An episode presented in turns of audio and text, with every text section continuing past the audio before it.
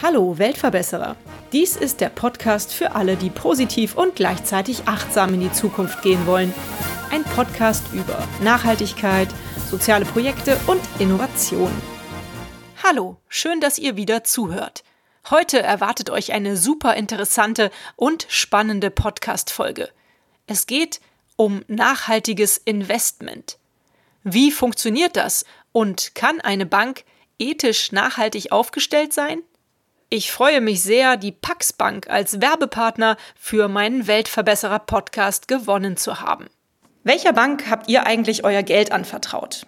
Die Pax Bank steht für ökonomisches Handeln mit ethisch nachhaltiger Zielsetzung. Heute bei mir im Interview Jutta Hinrichs, Stabsstelle Ethik und Nachhaltigkeit bei der Pax Bank. Herzlich willkommen, liebe Jutta. Vielleicht stellst du dich am allerbesten erst einmal selbst vor und wer denn die Pax Bank überhaupt ist. Hallo Birte, vielen Dank für die Möglichkeit, dass wir uns heute hier unterhalten können.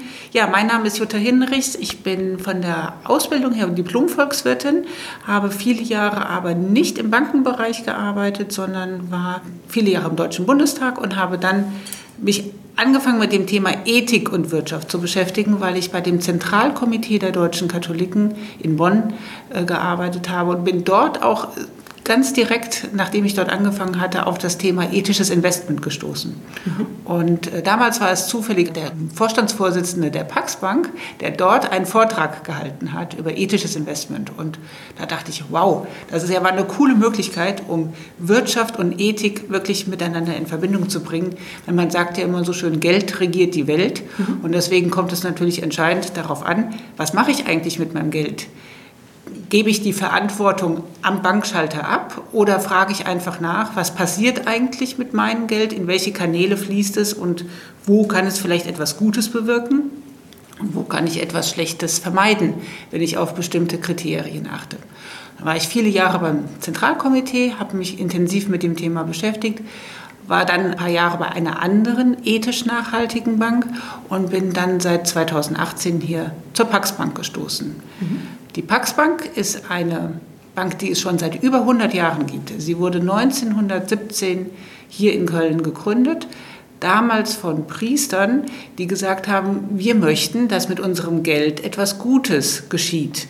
Wir möchten nicht zu einer normalen Bank gehen. Das war natürlich 1917 völlig andere Rahmenbedingungen wie heute, aber man sieht, das Konzept hat sich ja offensichtlich durch all die Jahrzehnte durchgetragen. Und die Pax Bank ist heute eine Universalbank, wie man so schön sagt. Das heißt, wir bieten alles an, was eine normale Bank anbietet, aber eben immer mit dem Fokus auf Ethik und Nachhaltigkeit. Und deswegen sind wir dann auch wieder ein bisschen anders wie andere Banken. Mhm. Aber man kann bei euch ganz normal sein Girokonto eröffnen, man kann bei euch äh, an der Börse handeln, also man kann bei euch äh, Aktien kaufen, ganz normal wie bei jeder anderen Bank auch. Genau, also die Bankprodukte umfassen alles von dem normalen Girokonto über die gesamten Anlageprodukte. Also das heißt, man kann einen Fonds kaufen, das können Paxbank-Fonds sein, davon gibt es acht Stück insgesamt. Es kann das normale Sparbuch sein, es kann aber auch, was ja inzwischen vermehrt zunimmt, eine fondsbasierte Vermögensverwaltung sein, dass gerade wenn man ein bisschen mehr Geld besitzt, sich das eben auch lohnt, dass man mit seinem Bankberater bespricht, was sind eigentlich meine Anlageziele und neben den üblichen Anlagezielen, Rendite, Sicherheit und Liquidität, kommt halt bei uns immer noch der Fokus dazu, dass wir sagen, ja, welche nachhaltigen Anliegen sind dir, lieber Anleger, denn wichtig? Mhm. Und dann kommt der Berater mit dem Kunden ins Gespräch und schon hat man auch noch mal eine ganz neue Dimension, wo wir glauben, dass die sehr wichtig ist, dass man das bei der Geldanlage immer mit berücksichtigt und eben nicht nur auf die Rendite und die anderen finanziellen Faktoren schaut. Mhm. Wie kann eine Bank oder eine Geldanlage denn nachhaltig sein? Erklär das mal ein bisschen genauer. Ich kann mir das noch nicht so richtig vorstellen. Also die Idee bei der ethisch nachhaltigen Geldanlage ist einfach, dass man auf die Wirkung schaut. Also wo geht das Geld hin? Und damit ich das ein Stück weit ich sag mal, im Griff habe, was mit dem Geld passiert, gibt es eigentlich drei Instrumente. Ich kann etwas vermeiden, Das heißt, ich möchte nicht, dass mein Geld in die Rüstungsindustrie, in ein Atomkraftwerk, in ein Kohlekraftwerk, in Kinderarbeit etc. fließt. Oder aber ich kann etwas fördern, dass ich sage, ich möchte auf jeden Fall, dass mein Geld im Bereich der erneuerbaren Energien, im Bereich von Mikrofinanzierung etc. wirkt. Das sind die beiden ersten Instrumente, also vermeiden und fördern. Und der dritte Aspekt, und der wird eigentlich immer spannender, dass man sagt, eigentlich möchte ich ja nicht nur die Guten und die Schlechten aussortieren, sondern ich möchte Einfluss nehmen, dass sich etwas verändert. Mhm. Das heißt, ich möchte ganz indirekt auch irgendwo Druck ausüben auf die Unternehmen. Und da gibt es natürlich auch Instrumente. Das ist zum einen, dass ich per Stimmrechtsausübung auf Hauptversammlungen etwas bewirken kann. Davor scheuen aber viele kleine Anleger natürlich auch ein Stück weit zurück. Mhm. Aber dann kann man auch mit uns ins Gespräch kommen, dass wir für ihn Stimmrechte mit wahrnehmen. Mhm. Oder aber, was wir selbst machen, und das ist auch etwas, was nicht für den kleinen Privatanleger in Frage kommt, aber eben für Banken und für andere institutionelle Investoren, dass sie wirklich unmittelbar mit einem Unternehmen in Kontakt treten und sagen, eigentlich bist du ja ein gutes Unternehmen, wir würden gerne in dich investieren, aber uns stört, dass du zum Beispiel einen Umweltskandal im letzten Jahr hattest oder einen Arbeitsrechtsverstoß in einem deiner vielen Länder, wo deine Standorte sind. Und dann können wir als Bank wirklich mit dem Unternehmen sprechen. Und was wir feststellen ist, wenn ethisch nachhaltige Banken sich zusammentun und gemeinsam auf ein Unternehmen zugehen, wird man auch sofort gehört. Also das ist, hat sich auch viel verändert, dass die Unternehmen hellhörig werden und dass eben neben all den, ich sag mal, Organisationen wie zum Beispiel Fridays for Future und Greenpeace und andere ja auch Druck auf Unternehmen machen, gibt es eben inzwischen verstärkt die Schiene, dass auch Investoren Druck auf die Unternehmen machen. Und da haben wir uns jetzt auch einem gemeinsamen Engagement angeschlossen, so nennt sich das, dieses Engagement, und gehen mit anderen zusammen ganz gezielt zur Automobilindustrie, haben uns da fünf Konzerne ausgesucht und sind mit dem im Gespräch, wie eigentlich ihre Lieferketten ausschauen. Wo kommen denn zum Beispiel die Batterien für die Elektroautos her? Unter welchen Umwelt- und Arbeitsbedingungen werden die denn gefertigt und haben die das gut im Blick? Und da merken wir, dann macht ethisch nachhaltiges Investieren richtig Spaß, weil dann kann man dem Ganzen noch mehr Nachdruck verleihen. Und dann wird auch irgendwie so eine Story draus. Dann bleibt das nicht so abstrakt. Dann kann man sagen, ich investiere nur in ein Unternehmen, wenn die Lieferketten auch gut gemanagt werden. Und dann kann man sagen, liebes Unternehmen, wenn du dich veränderst, dann investieren wir in dich. Und wenn du dich nicht veränderst, dann kommst du für unsere Fonds gar nicht erst in Frage. Und das ist eben auch nochmal ein Druckmittel für Unternehmen, wo sie denken, hm, wenn uns diese Gruppe von ethisch nachhaltigen Investoren ausschließt, dann reagieren ja andere vielleicht ähnlich. Und das ist genau das, was im Moment am Markt passiert, dass ja immer mehr auch konventionelle Anbieter von Fonds feststellen, es lohnt sich, da auch Druck auszuüben, damit sich was verändert. Mhm. Finde ich einen total spannenden Ansatzpunkt. Also richtig klasse, das zu hören, dass ihr da Druck auf andere Unternehmen ausübt, dass sie halt nachhaltiger agieren erste Sahne, finde ich richtig klasse. Aber wie ist das denn jetzt, wenn ich zu euch komme und mein Girokonto eröffne? Ist dann schon bereits die Eröffnung des Girokontos in eurem Haus etwas Nachhaltiges? Ist das schon etwas Grünes, was ich hier machen kann? Oder ist es nur dieses Investment in einen Fonds, der dann vielleicht nachhaltig ausgerichtet ist? Und wie heißen eure Produkte, die ihr da so anbietet? Es gibt da ja immer Namen, oder? Dafür gibt es tatsächlich Namen. Also fangen wir mal mit dem ganz normalen Girokonto an. Das ist ja kein Anlageprodukt. Mhm. Das Geld muss ja immer verfügbar sein, aber dennoch haben wir es ja irgendwo mit in der Bilanz. Und wenn man die ganz normale Bankbilanz betrachtet, werden die Gelder, die als Einlagen an uns gegeben werden, geben wir ja in der Regel auch als Kredite auf der anderen Seite wieder raus. Und das ist ja auch ein sehr nachhaltiges Standbein unseres Hauses, dass ja nicht nur die Anlageprodukte nachhaltig sind, sondern dass wir auch Nachhaltigkeit bei der Kreditvergabe beachten. Mhm. Das heißt, wenn die zum Beispiel die Gelder eines Girokontos, wenn man das jetzt ganz grob betrachtet, man sagt, dieser Euro wird als Kredit an der anderen Seite wieder herausgegeben, dann achten wir da eben auch darauf, dass das einen guten Zweck dient. Also dass das, die Kreditnehmer sind in der Regel Kindergärten, Altenheime, Krankenhäuser, also ganz viel aus der Sozialwirtschaft, wo wir schauen, dass wir damit etwas fördern können und auch wieder etwas Gutes bewirken können. Mhm. Und wenn es wirklich ein Anlageprodukt ist, dann gibt es die Paxbank-Fonds, das hatte ich ja schon erwähnt, davon gibt es acht Stück. Dann kann, da stehen natürlich auch, da gibt es Aktienfonds, da gibt es Rentenfonds, da gibt es Mischfonds. Da muss natürlich der Kundenberater genau hinhören, was möchte der Anleger und was ist für ihn das richtige Produkt. Und so, denke ich, werden dann im Beratungsgespräch schon die richtigen Wege gefunden. Mhm. Als ich darüber nachgedacht habe, mit euch diese Kooperation hier zu starten, habe ich an die Pax Bank gedacht als eine Privatbank. Vielleicht kannst du diesen Gedanken in meinem Kopf einfach mal widerlegen und erklären. Also zu euch kann wirklich jeder kommen, auch derjenige, der nicht so viel Geld verdient und sein Konto hier eröffnen, richtig? Genau. Also wir sind offen für alle Privatkunden, die unsere Werte teilen. Mhm. So haben wir es auch auf unserer Webseite formuliert. Das heißt, es geht gar nicht darum, dass man jetzt katholisch getauft ist. Das mhm. ist nicht das Entscheidende, aber dass man irgendwo ein Interesse hat, mit ähm, der Geldanlage wirklich etwas Gutes zu bewirken. Mhm. Und ähm, dann passt das schon mal auf der Seite. In der Regel kommen natürlich auch viele Institutionen zu uns. Also ich hatte es eben schon erwähnt aus diesem sozialwirtschaftlichen Bereich.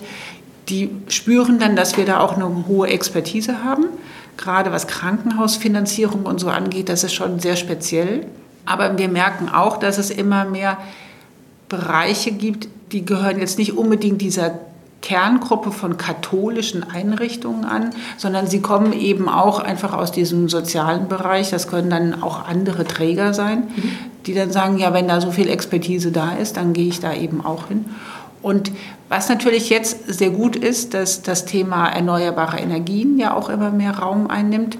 Und da sind wir gerade dabei, speziell wenn es jetzt um zum Beispiel die Installation von Photovoltaikanlagen auf großen Dächern geht, also das können kirchliche Dächer sein, das können auch andere Dächer sein, dass wir sagen, wir vermitteln euch die richtige Beratung, ob man das aus Anlagegeldern nimmt, ob man dafür eine Kreditfinanzierung nimmt. Und wir vermitteln euch auch die entsprechenden Partner, die dann vor Ort wirklich schauen, ist das Dach geeignet und welche Installationen müssen dann vorgenommen werden. Mhm.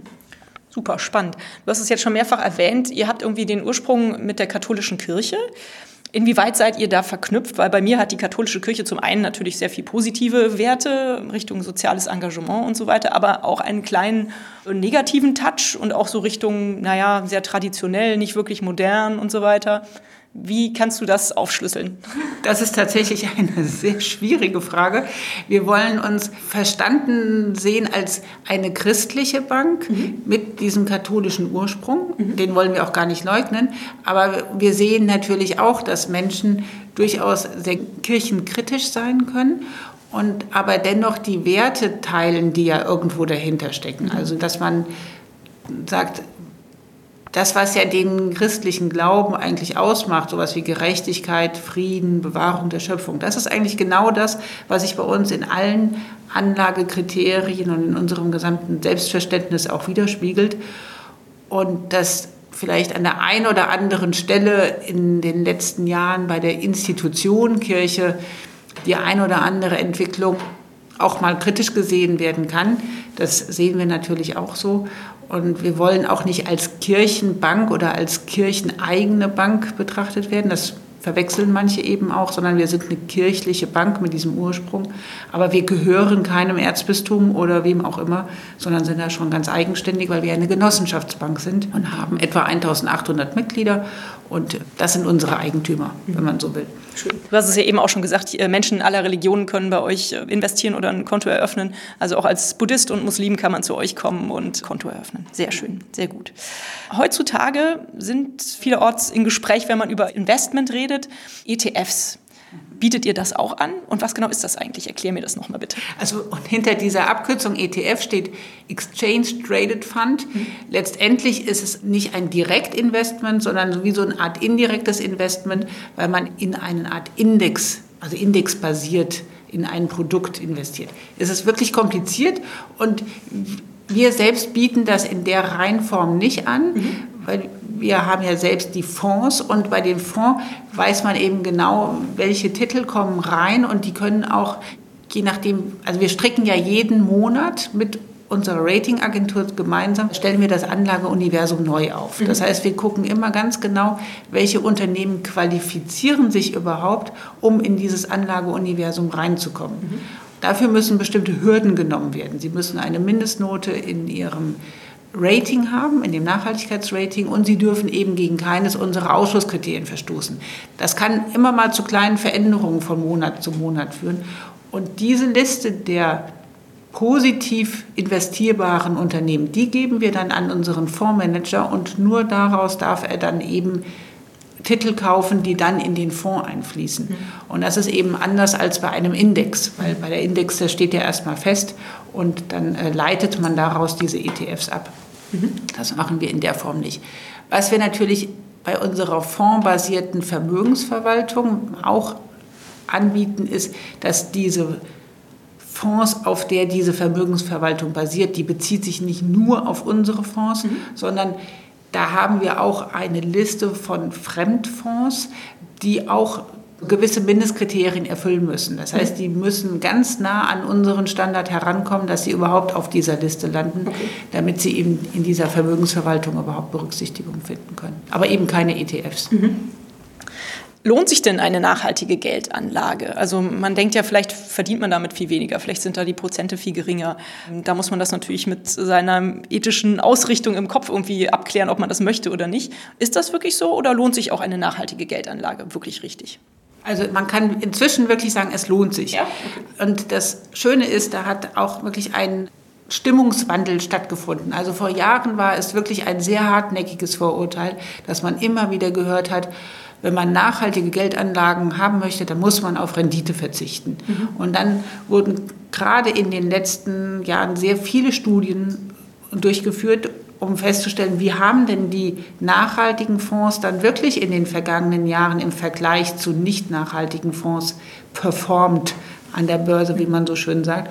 Und man kann wirklich feststellen, und es ist mehrfach nachgewiesen, dass es keinen Unterschied gibt dass es teilweise sogar so ist, dass nachhaltige Fonds besser performen, weil eben die Emittenten, die in dem Fonds drin sind, sehr nachhaltig sind. Und nachhaltig heißt ja auch zukunftsfähig. Und wenn ich ein zukunftsfähiges Geschäftsmodell habe, mhm. habe ich im Zweifel ja auch bessere Gewinne und damit eine bessere Rendite. Und damit funktioniert das Modell ja. Und ein ganz plastisches Beispiel ist ja die Kohleindustrie wenn ein Geschäftsmodell sozusagen seinem Ende entgegengeht und vollkommen feststeht, dass die Unternehmen sich ja verändern müssen, dann setzt ja keiner mehr auf dieses Pferd, mhm. wie bei einer Wette. Und deswegen nennt man diese Investments, die sich aus Nachhaltigkeitssicht dann eben auch nicht mehr lohnen, Stranded Asset, also ah. gestrandete Anlagen. Und deswegen ist es sehr schön zu sehen, dass die zukunftsfähigen Unternehmen gut performen und je mehr Anleger das eben auch entdecken und ihr Anlageverhalten verändern, und das gilt auch gerade für ganz große Investoren wie Staatsfonds oder so, dass die dann eben auch rausgehen aus bestimmten Branchen, weil sie merken, damit ist im wahrsten Sinne des Wortes kein Blumentopf mehr zu gewinnen und ich gehe in die nachhaltigen Branchen, dann verschiebt sich natürlich auch insgesamt etwas auf dem Markt. Und gerade jetzt die Corona-Krise hat zu neuen Studien geführt, dass nachhaltige Titel und nachhaltige Fonds besser durch die letzten paar Wochen gekommen sind, weil eben die Unternehmen auch die besseren Geschäftsmodelle haben. Mhm. Ach, wie schön. Dann lohnt sich also eine nachhaltige Geldanlage in jedem Fall, würde ich mal behaupten, meiner Ansicht nach. Wie sieht das denn aus, wenn man zu einer Bank kommt? Dann denkt man ja auch immer über Gebühren nach. Habt ihr ganz handelsübliche Gebühren? Wie sieht das bei euch aus? Also ich bin jetzt nicht der Gebührenspezialist für unser Haus, aber ich bin ganz felsenfest davon überzeugt, dass das ganz handelsübliche Gebühren sind. Mhm. Und wir verlangen auf gar keinen Fall irgendeinen Nachhaltigkeitszuschlag, weil okay. das wäre ja völlig kontraproduktiv. Mhm. Weil wir sagen, das gehört ja einfach eminent dazu. Also da muss man das ja nicht irgendwie extra bepreisen. Mhm. Und ich denke, egal ob es um Girokonto geht oder um Depotgebühren, das ist wie bei jeder anderen genossenschaftlichen Bank eben auch. Vor ein paar Folgen habe ich mit Martina Dietrich gesprochen. Die leitet hier in Köln-Bonner Raum die Gemeinwohlökonomie-Bewegung und die bieten eine Gemeinwohlökonomie-Bilanz an. Habt ihr darüber nachgedacht, irgendwann sowas auch schon mal zu machen mit eurem Unternehmen? Weil man will ja irgendwie die Nachhaltigkeit irgendwo auch nachweisen. Also ansonsten besteht ja heutzutage oft der Verdacht, ach, das Unternehmen möchte sich einfach nur grün waschen. Wie sieht das bei euch aus? Also das ist natürlich ein großes Thema mit dem Reinwaschen mhm. und ein ganz wichtiger Punkt ist die Glaubwürdigkeit. Mhm. Also wenn ich auf der einen Seite als Bank schöne nachhaltige grüne Produkte verkaufe, kommt natürlich auch immer irgendwann die Frage von den Kunden, wie haltet ihr es denn selbst mit eurer eigenen Nachhaltigkeit? Genau. Und deswegen haben wir vor einigen Jahren schon damit begonnen, dass wir zum Beispiel komplett auf Ökostrom umgestellt haben. Und viele weitere Schritte sind jetzt in den letzten Jahren gefolgt. Wir haben inzwischen komplett auf Recyclingpapier umgestellt auch das ist immer so ein Schritt, wo man denkt, kann man das den Kunden zumuten? Ja klar, warum nicht? Also funktioniert ja irgendwie, geht auch ohne weißes Hochglanzpapier. Dann haben wir seit letztem Jahr mit der Klimakollekte einen äh, Kooperationsvertrag geschlossen. Das ist ja ein kirchlicher Kompensationsfonds. Mhm wo aber jedermann auch seinen ganz privaten Urlaubsflug kompensieren kann, wenn er das möchte. Aber wir sind eben jetzt Partner von der Klimakollekte und das läuft so ab, dass wir immer am Anfang eines Jahres rückwirkend für das vorangegangene Jahr unseren eigenen CO2-Fußabdruck irgendwie versuchen zu messen. Das mhm. heißt, wir erfassen alle Kilometer, die wir geflogen, gefahren sind, egal ob mit Auto, Bahn oder eben leider noch ab und zu das Flugzeug, wenn es dann unbedingt sein muss. Wir erfassen unseren gesamten Stromverbrauch und Fernwärmeverbrauch etc. und auch den Papierverbrauch und auch Drucke, die wir extern bei Druckereien drucken lassen. Mhm. Und dann geben wir diese Zahlen an die Klimakollekte, die erstellen für uns so eine Klimabilanz. Und das ist schon mal super, weil dann hat man einmal schwarz auf weiß, wie viel haben wir eigentlich verbraucht und wie viel CO2 wurde damit erzeugt. Also im wahrsten Sinne des Wortes der ökologische Fußabdruck der Bank. Und das haben wir jetzt zum zweiten Mal gemacht. Dann hat man zum ersten Mal auch Vergleichszahlen und wir können feststellen, dass die Tendenz zum Glück sinkend ja. ist. Das heißt, da wollen wir weiter dran arbeiten. Schön.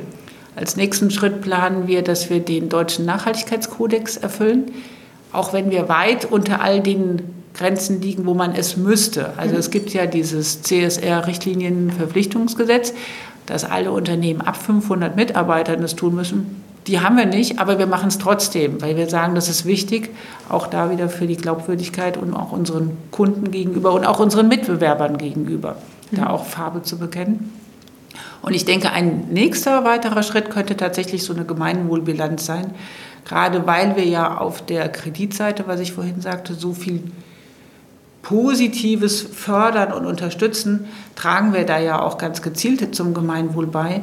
Und im Rahmen einer Gemeinwohlbilanz könnte man vielleicht gerade diesen Aspekt noch stärker herausarbeiten, als wenn ich nur auf den eigenen CO2-Fußabdruck schaue. Das ist ja nur ein ganz kleiner Teilbereich einer Gesamtbilanz. Mhm. Ja, das stimmt.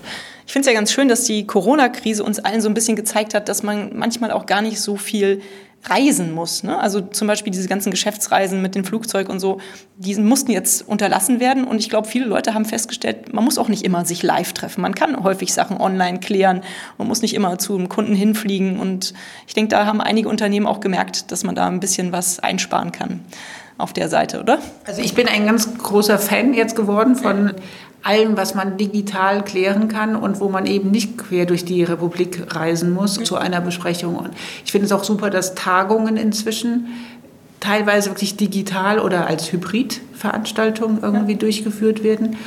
Und auch jetzt mal jenseits von Veranstaltungen und Reisen, wir merken ja auch, dass allein durch diese Verteilung der Mitarbeiter auf mobile Arbeitsplätze zu Hause und in der Bank mussten Vorgänge auch viel stärker digitalisiert werden, mhm. als das vielleicht bislang der Fall war. Und auch da lässt sich ja ganz viel wieder sparen. Mhm. Der kleine Wehmutstropfen dabei ist halt, dass wir noch stärker abhängig werden von der IT.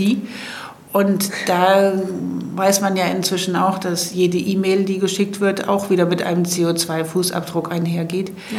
Deswegen wollen wir jetzt auch verstärkt schauen, äh, was bedeutet es denn, Green IT mhm. irgendwie noch stärker einzufordern. da liegt nur begrenzt die Wirkungsmacht bei uns, sondern wir sind ja auch abhängig von einem Rechenzentrum. Aber da haben wir jetzt zum Beispiel auch einen Unternehmensdialog mit dem Rechenzentrum gestartet, dass wir sagen, wir als nachhaltige Bank erwarten von euch, dass ihr auch nachhaltig werdet, damit unsere Kunden sehen, dass das Gesamtsystem stimmt. Mhm. Und das stieß dort auch direkt auf offene Ohren. Das war total schön zu sehen, dass die sagen, ja super, wir wissen ja, das sind ja jetzt auch nicht mehr nur die kirchlichen genossenschaftlichen Banken, sondern es fangen ja auch andere genossenschaftliche Banken an, nachhaltiger zu mhm. werden, sodass die jetzt erkannt haben, da ist ein Riesenthema, dem sie sich jetzt auch stellen müssen. Und wir haben natürlich auch direkt angeboten, ja, dann lass uns doch mal zusammensetzen und die Expertise austauschen, die wir schon haben über die Jahre hinweg. Mhm. Und da sind wir jetzt gerade dran. Das finde ich auch total spannend, wenn man das eigene Rechenzentrum irgendwie noch ein bisschen grüner machen kann. Super. Ja, richtig klasse. Also ihr werdet mir immer menschlicher und greifbarer. richtig schön, wunderbar, wie ihr das macht. Das wäre nämlich dann auch meine nächste Frage. Also ihr habt ja diese ethische und soziale Ausrichtung schon von Grund her immer gehabt. Aber wie und wann seid ihr auf diese Idee gekommen, euch so um das Thema Nachhaltigkeit zu kümmern, dass es selbst jetzt wie bei dir diese Stabsstelle Ethik und Nachhaltigkeit eingerichtet wurde? Wann ging das los und wer hat da den Anstoß dafür gegeben? Also ich persönlich habe angefangen 2006 mich mit dem Thema ethisches Investment zu beschäftigen. Und damals war das wirklich ein ganz, ganz kleines Pflänzchen auf dem Kapitalmarkt. Da war das verschwindend gering und es gab eine Handvoll Fonds, die gesagt haben, wir sind ökologisch, wir sind sozial. Und auch das Thema Mikrofinanz fand größere Beachtung, weil zum Beispiel 2007 hat Muhammad Yunus aus Bangladesch ja den Friedensnobelpreis bekommen und hat dann noch mal ganz stark den Fokus auf diese Mikrokredite irgendwie gelenkt. Mhm. Und ich erwähne das deswegen, weil Nachhaltigkeit verkürzen ja manche immer nur auf ökologisch, aber uns geht es ganz stark darum, ökologisch und sozial irgendwie immer zusammenzubringen. Und deswegen ist Mikrofinanz da auch immer ein schönes Beispiel. Ja. Dann kam so, ich sag mal, in den Jahren 2007 bis 2009, 10, da wurde das, so, das Pflänzchen ein bisschen größer. Dann waren plötzlich die Auswirkungen der Finanzkrise ganz deutlich und da haben viele Menschen angefangen, ihre konventionelle Bank erstmal überhaupt in Frage zu stellen und zu sagen, was machen die eigentlich mit meinem Geld? Das kann doch alles nicht richtig sein. Also dieses Misstrauen war zum ersten Mal da. Und das war natürlich Wasser auf die Mühlen für diese gesamte Entwicklung mit nachhaltigen Investments. Dann ging das dann halt so die letzten Jahre stetig, aber sehr langsam irgendwie nach oben. Und ich sage mal, spätestens seit 2004 2015, würde ich sagen, hat es nochmal einen ganz neuen Schub bekommen, weil 2015 war ja, wenn man rückblickend betrachtet, eigentlich so ein Wendejahr. Mhm. 2015 hat die katholische Kirche diese Umweltenzyklika Laudato Si veröffentlicht. 2015 wurden in New York von den Vereinten Nationen die UN Nachhaltigkeitsziele, die Sustainable Development Goals, veröffentlicht. Und im Dezember 2015 fand in Paris die Unterzeichnung des Klimavertrags statt. Mhm. Und das war wirklich nochmal so ein Knackpunkt, weil plötzlich alle gemerkt haben, wow, wenn wir diesen Klimawandel irgendwie in den Griff bekommen wollen, dann müssen wir gucken, dass wir auch die Gelder dahin lenken und eben auch diese 17 Nachhaltigkeitsziele irgendwie. Da ist ja Klimawandel ein Aspekt von, mhm. aber eben noch viele andere Aspekte. Und seitdem hat eben auch die EU-Kommission, die nationalen Regierungen haben angefangen, ja, was können wir denn tun, um unseren Finanzmarkt jetzt überhaupt so aufzustellen, dass mehr Gelder in diese nachhaltige Richtung fließen. Und das finde ich jetzt extrem spannend, weil jetzt tut sich was in der Politik. Vorher hat man immer nur gesagt, ja, die Politik hat das Thema gar nicht auf dem Schirm. Jetzt haben sie es auf dem Schirm. Jetzt kommen erste Maßnahmen. Und wir finden das natürlich total klasse, dass dieser ganze Trend jetzt in diese Richtung geht und wir Teil dieses Trends sein dürfen und sogar schon als Vorreiter eigentlich vorher dabei waren. Mhm. Was ich jetzt schwierig finde, ist, dass manche sagen, ach, jetzt kommt schon wieder die Regulierung, jetzt müssen wir noch mehr beachten. Sie empfinden es als Einengung, mhm. dass sie sich jetzt an bestimmte nachhaltige Regeln halten sollen. Mhm. Aber eigentlich ist es ja der gesunde Menschenverstand, der uns sagt, Mensch Leute, denkt doch mal irgendwie an Umwelt und Menschen, wenn in dem Moment, wo ihr eure Gelder irgendwie anlegt und mhm. irgendwo hindenkt. Mhm. Und deswegen finde ich es schade, dass das teilweise jetzt schon wieder so zerredet wird und manche sich dagegen wehren. Ich habe jetzt gerade noch mal irgendwo ein Schlagwort gelesen, was mich wirklich geschockt hat, dass jemand von einer sozialistischen Planwirtschaft spricht, wenn er in die Ideen der EU-Kommission zum Thema Sustainable Finance schaut. Also da sieht man, wie weit das Mindset bei manchen da noch äh, ganz weit weg ist und mhm. die irgendwie noch den guten alten Zeiten hinterher trauern, wo mhm. sie ihr Geld anlegen konnten, wo auch immer. Und keinen hat es gestört, selbst wenn damit die schädlichsten Umwelttechniken oder äh, menschenausbeuterischen Maßnahmen irgendwie finanziert wurden. Mhm. Ja, ganz schön traurig. Ich hoffe, das ist eher eine Minderheit bei den Menschen. Jetzt hast du mir ganz schön beantwortet, wie du das erlebt hast, für dich privat oder in deinem beruflichen Werdegang. Aber wie ist es bei der Pax Bank angekommen? Seit wann wird hier auf Nachhaltigkeit geachtet und wer hat das hier so in Schwung gebracht? Also wie gesagt, die Pax Bank wurde 1917 gegründet, ja. hatte schon immer diesen Anspruch, okay. dass sie etwas Gutes bewirken möchte mhm. mit dem Geld. Ich denke mal, dass dieser Fokus auf Ethik und Nachhaltigkeit wirklich auch erst Anfang der 2000er Jahre kam. Wobei man aber sagen muss, dass die ersten Fonds der Pax Bank schon 1989 aufgelegt wurden. Also schon auch sehr früh, aber vielleicht noch nicht mit diesem Fokus und dass die vielleicht auch noch nicht so wahrgenommen wurden. Aber zum Beispiel hat die Pax Bank auch in, das muss so 2000 fünf, sechs, sieben gewesen sein, schon eine erste Kooperation mit einer Nachhaltigkeitsratingagentur mhm. geschlossen und hat gesagt, wenn wir auswählen möchten, in welche Unternehmen und in welche Staaten investieren unsere Fonds und in welche investieren sie eben nicht, mhm. brauchen wir ja einen Filter, den können wir selbst aufsetzen. Aber wir brauchen jemanden, der den Filter sozusagen über alle Emittenten legt, um auch zu wissen, wer kommt denn durch den Filter durch und wer sind denn dann überhaupt die Investierbaren? Und das kam eben schon sehr früh. Und dann hatte man sich dann auch nochmal auf eine andere Ratingagentur konzentriert. Also man hat auch immer sehr kritisch geschaut, mit wem arbeiten wir zusammen. Erfüllt denn auch eine Ratingagentur unsere Ansprüche, damit wir nicht Gefahr laufen, dass dann vielleicht doch der ein oder andere Titel plötzlich im Fonds drin ist, der da eigentlich gar nicht reingehört. Mhm. Und dann hat man ja plötzlich auch ein riesen Reputationsproblem. Weil das ist immer schwierig, wenn man etwas verspricht und es dann nicht hält. Und deswegen ist es ganz, ganz wichtig zu schauen, mit welchen Partnern tut man sich da zusammen, um auch die Qualität dann sicherzustellen. Mhm. Wird denn in dem Aufbau eurer Bank, also in den Strukturen, irgendwo klar, dass ihr nachhaltig aufgestellt seid?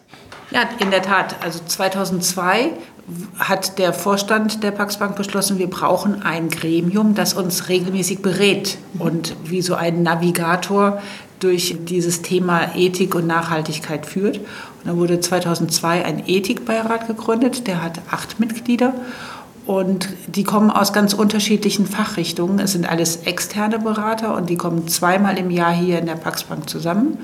Und es sind einige Professoren dabei aus dem wirtschaftswissenschaftlichen Bereich, aber eben auch aus dem theologischen Bereich, aber auch zum Beispiel ein Unternehmer und eine Dame, die jetzt eine aus einem Verein für ethisch nachhaltige Geldanlagen zum Beispiel kommt. Es ist eine Ordensschwester dabei, sodass man ein so ein buntes Spektrum hat, die auch mit ihrem Blickwinkel und ihren Erfahrungen, wie wirken dann die Geldanlagen in deren Umfeld, was bedeutet das, wenn ich als Kunde hier hinkomme was brauche ich, wo, wo drückt der Schuh, wo muss man die Kunden abholen. Das ist wichtig, dass man da einfach nochmal eine andere Perspektive bekommt. Und dieses Gremium arbeitet sehr gut zusammen und hat uns auch schon durch viele Themen hinweg begleitet.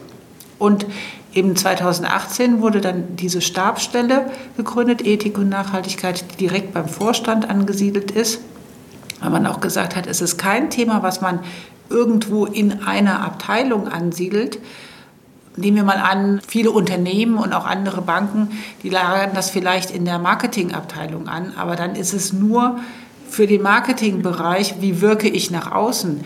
Und dann sagen aber die anderen Mitarbeiter auch, das betrifft mich ja nicht. Und deswegen war es ganz wichtig, dass das so als Querschnittsaufgabe angesiedelt wird, als ganzheitlicher Ansatz und dass eben alle Bereiche der Bank irgendwie betroffen sind betroffen im positiven Sinne ja. und eben auch lernen, jetzt bin ich ja seit knapp zwei Jahren hier dabei, dass sie mich jederzeit ansprechen können, egal um welches Thema es geht, weil man stellt ganz schnell fest, dass es bei jedem Thema irgendeinen Bezug zu Nachhaltigkeit gibt und dass man das eben dann entsprechend auch ähm, nochmal aus der Brille dann spiegelt. Mhm. Super. Wie Liebe Jutta, sieht es denn aus mit dem Feedback eurer Kunden? Kriegt ihr da positive Rückmeldungen? Auf jeden Fall, sowohl bei den Privatkunden als auch bei den institutionellen. Also die Privatkunden, die bei uns sind, die sagen, Gott sei Dank haben wir eine Bank gefunden, die mehr bietet als nur die klassische Bankberatung, äh, die sich halt eben schon vorher vielleicht Gedanken gemacht haben, was soll mein Geld bewirken und die dann zu uns gekommen sind. Und wir machen auch regelmäßig wenn nicht gerade Corona-Zeiten sind, Kundenveranstaltungen, wo wir denen auch nochmal so einen Impuls geben, so einen Input geben und sie abholen und sagen, was tut sich gerade auf dem Markt, aber eben nicht immer nur aus dieser Finanzbrille, sondern eben auch, was tut sich aus dem, auf dem nachhaltigen Bereich. Und da sind die immer sehr, sehr dankbar, wenn man sie da abholt und auch neue Themen da einfach mal mit einbringt. Und bei den institutionellen Kunden ist es wirklich so, dass sie sagen, es ist ganz toll, einen Partner zu haben, der mit viel Expertise gerade in diesem sozialwirtschaftlichen Bereich unterwegs ist und aber eben auch immer mehrere Facetten beleuchtet. Also auch große Krankenhäuser, Altenheime etc. Die müssen sich ja auch ganz, ganz vielen Anforderungen stellen. Auch die werden auf den Prüfstand gestellt. Wie nachhaltig ist eigentlich euer Haus? Seid ihr Energiesparer oder Energieverschwender? und, und, und. Also all das spielt da ja auch mit einer Rolle.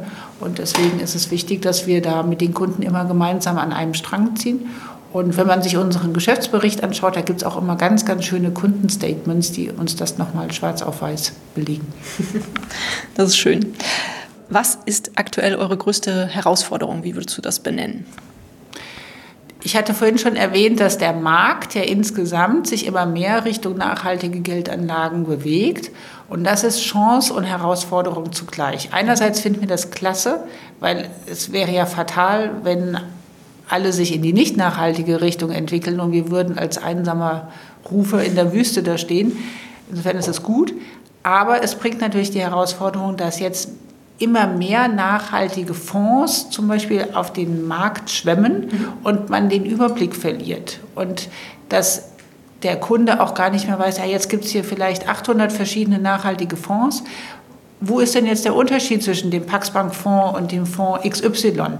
Also den Überblick zu behalten ist unendlich schwierig für die Kunden, auch für uns teilweise, weil hinter einem wohlklingenden Fondsnamen, der vielleicht nachhaltig oder sustainable irgendwie in, der, in seinem Namen trägt, heißt noch lange nicht, dass dann auch wirklich ein nachhaltiger Fonds dahinter steckt.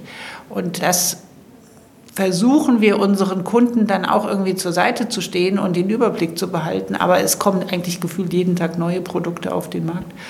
Und dann gibt es eben noch Äußerungen von großen Konzernen und Investmentfondschefs. Also BlackRock ist ja im Moment immer in aller Munde, wenn es um nachhaltige Fondsausrichtung geht, dass man denkt, die tun so, als ob sie die Nachhaltigkeit jetzt gerade erfunden hätten.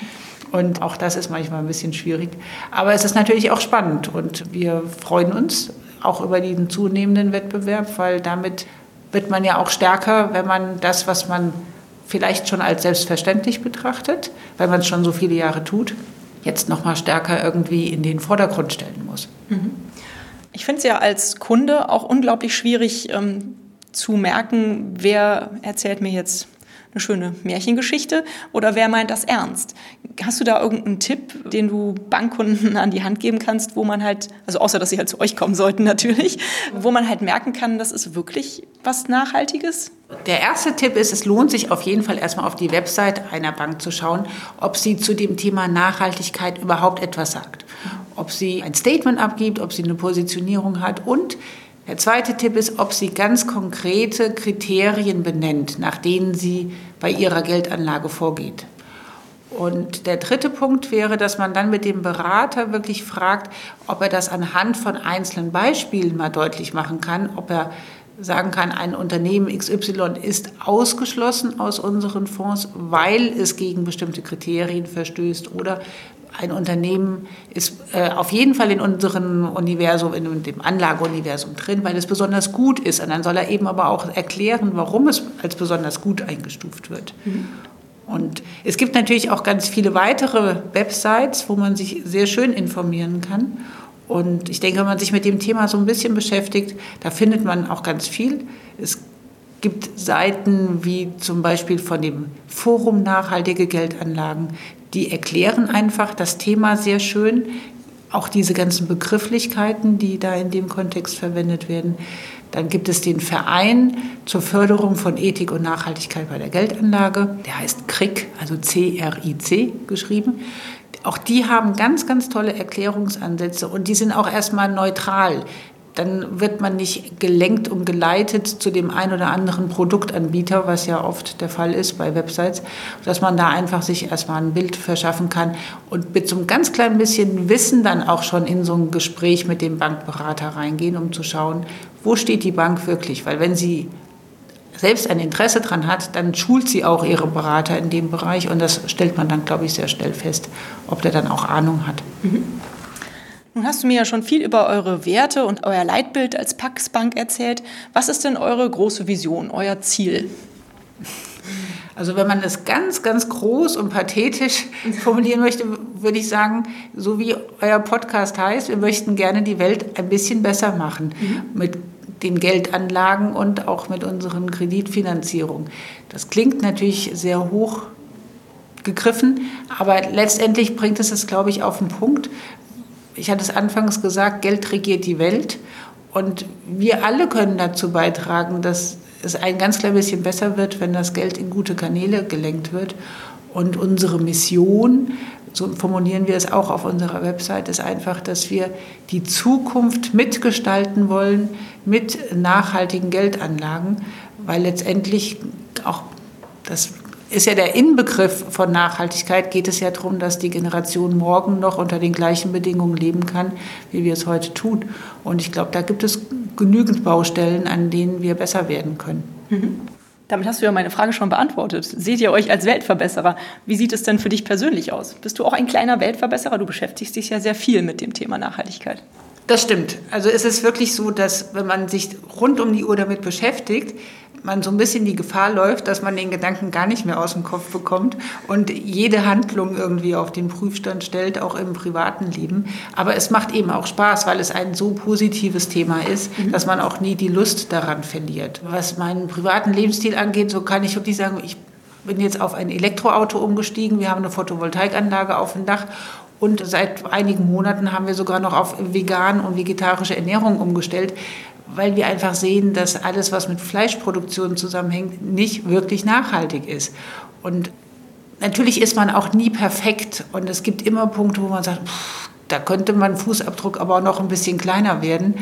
Aber man arbeitet zumindest dran und man versucht irgendwie ein bisschen besser zu leben, als man es vielleicht vorher getan hat, als man sich noch nicht so viele Gedanken drüber gemacht hat. Mhm. Sehr schön. Ich höre ja ganz gerne Geschichten. Hast du vielleicht irgendeine schöne Geschichte, die du dem Hörer oder der Hörerin erzählen kannst, was dir so in den letzten Jahren zum Thema Nachhaltigkeit gerne in Verbindung mit Banken und Anlagen passiert ist? Gibt es da irgendwas, was du erzählen kannst? Also meine Lieblingsgeschichte ist eigentlich der Ursprung von Mikrofinanzen. Ich hatte tatsächlich einmal die Ehre gehabt, Muhammad Yunus persönlich kennenzulernen. Und er hat einfach aus seinem Leben geplaudert, wie er überhaupt auf die Idee gekommen ist, diese Grameen Bank in Bangladesch zu gründen. Und das hat mich irgendwie damals total ergriffen. Es war so, er war früher Wirtschaftsprofessor in Bangladesch an der Universität und ging jeden Tag seinen Weg. Und auf dem Weg zur Universität saßen ganz viele Bettler am Straßenrand. Und er hat sich gewundert, warum die jeden Tag da sitzen und hoffen, dass irgendjemand da ein paar Münzen in ihre Körbchen wirft. Und irgendwann hat er sie angesprochen und hat gesagt, wieso setzt ihr eigentlich hier? Und dann haben sie allesamt gesagt, wir sind komplett überschuldet, weil wir uns Geld bei Wucherern ausgeliehen haben, also mit einem Wucherzins. Dann sagt er, könnt ihr mir mal bitte aufschreiben, wie hoch eure Schulden sind? Und von all den Bettlern, die da saßen, haben die eine gemeinsame Liste erstellt und es kam eine Gesamtsumme von 27 Dollar umgerechnet raus. Und dann hat er gesagt, okay, ich gebe euch 27 Dollar, verteilt die, damit jeder erstmal die Schulden bei dem Kredithai, bei dem Wucherer ablösen können und dann fangt einfach nochmal bei Null an und gebt mir irgendwann das Geld wieder zurück, wenn ihr es euch leisten könnt. Und es hat funktioniert. Und das war der Ursprung von den Mikrofinanzkrediten. Und ich finde, das ist eigentlich immer so ein Zeichen, wenn man eine gute Idee hat und die beginnt ganz klein und Jahre später ist die ganze Welt davon erfasst und so ein bisschen ist es ja bei nachhaltigen Geldanlagen auch. Die haben auch mal ganz, ganz klein begonnen mit ein paar Fonds, die die Vision hatten, die Welt besser zu machen. Und inzwischen gibt es ganz viele Fonds und man hat wirklich das Gefühl, da tut sich was und das ist eine Bewegung, die man auch nicht mehr rückgängig machen kann. Tolle Geschichte, vielen Dank fürs Erzählen. Ganz klasse. Wenn die Hörerinnen und Hörer dieses Podcasts das jetzt total spannend finden und sagen, die Paxbank, das ist ja richtig super und die sind nachhaltig, die sind ethisch ausgerichtet, das gefällt mir richtig gut und die wollen irgendwie mit euch zusammenarbeiten, zu euch kommen mit ihrem Geld. Was können die tun? Also der erste Schritt ist natürlich erstmal ein Blick ins Internet. Unter paxbank.de slash Ethik finden Sie erstmal ganz, ganz viel zu unserem Ansatz und wie wir zu diesem Thema stehen und wie wir es wirklich verstanden wissen wollen. Und dass sie auch sehen, dass wir es ernst meinen mit diesem Thema. Also sowohl bei den Produkten als eben auch in der eigenen gelebten Nachhaltigkeit. Und der nächste Punkt ist natürlich, wenn Sie dann sagen, wow, jetzt möchte ich aber auch Kunde von der Paxbank werden, dann machen wir es allen ganz einfach, dass Sie das eben online tun können. Sie können ähm, sowohl ein Girokonto als auch Anlageprodukte, alles geht auf einer gewissen Online-Strecke.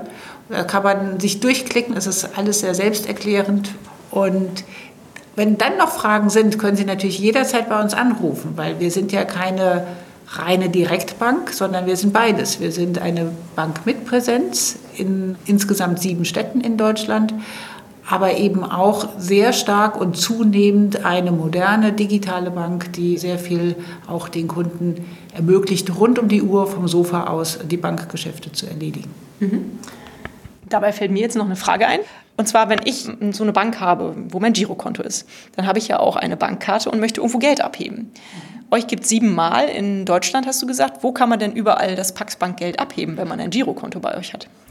Da wir ja eine Genossenschaftsbank sind, gehören wir auch dem Genossenschaftsverband an und deswegen kann man bei fast allen Genossenschaftsbanken und Raiffeisenbanken, und die gibt es ja fast in, jedem, in jeder Stadt, in jedem Ort, kann man kostenlos Geld abheben. Mhm. Super. Jutta, ich glaube, wir sind am Ende unseres Gesprächs angekommen. Ich danke dir ganz herzlich für deine Zeit und für das wunderbare Interview. Mich macht das sehr optimistisch, dass man hört, dass sich so viele Unternehmen anscheinend doch in die Richtung Nachhaltigkeit entwickeln, dass ihr da so hinter seid und den Unternehmen auch so ein bisschen Feuer unterm Pro macht. Das gefällt mir richtig gut. Und ja, vielen Dank für die netten Informationen. Auch vielen Dank von meiner Seite. Es hat richtig Spaß gemacht und ich hoffe, dass ganz viele Menschen diesen Podcast hören und damit alle ein wenig mehr zu Weltverbesserern werden. Super. Danke. Vielen Dank auch an euch fürs Zuhören. Und wenn ihr mehr über die Paxbank und über nachhaltige Geldanlagen erfahren wollt, schaut auf die entsprechenden Links in den Folgenotizen. Und hat es euch gefallen? Seid ihr inspiriert, berührt? Habt ihr eine Idee für eine neue Podcast-Folge oder Verbesserungsvorschlag für mich?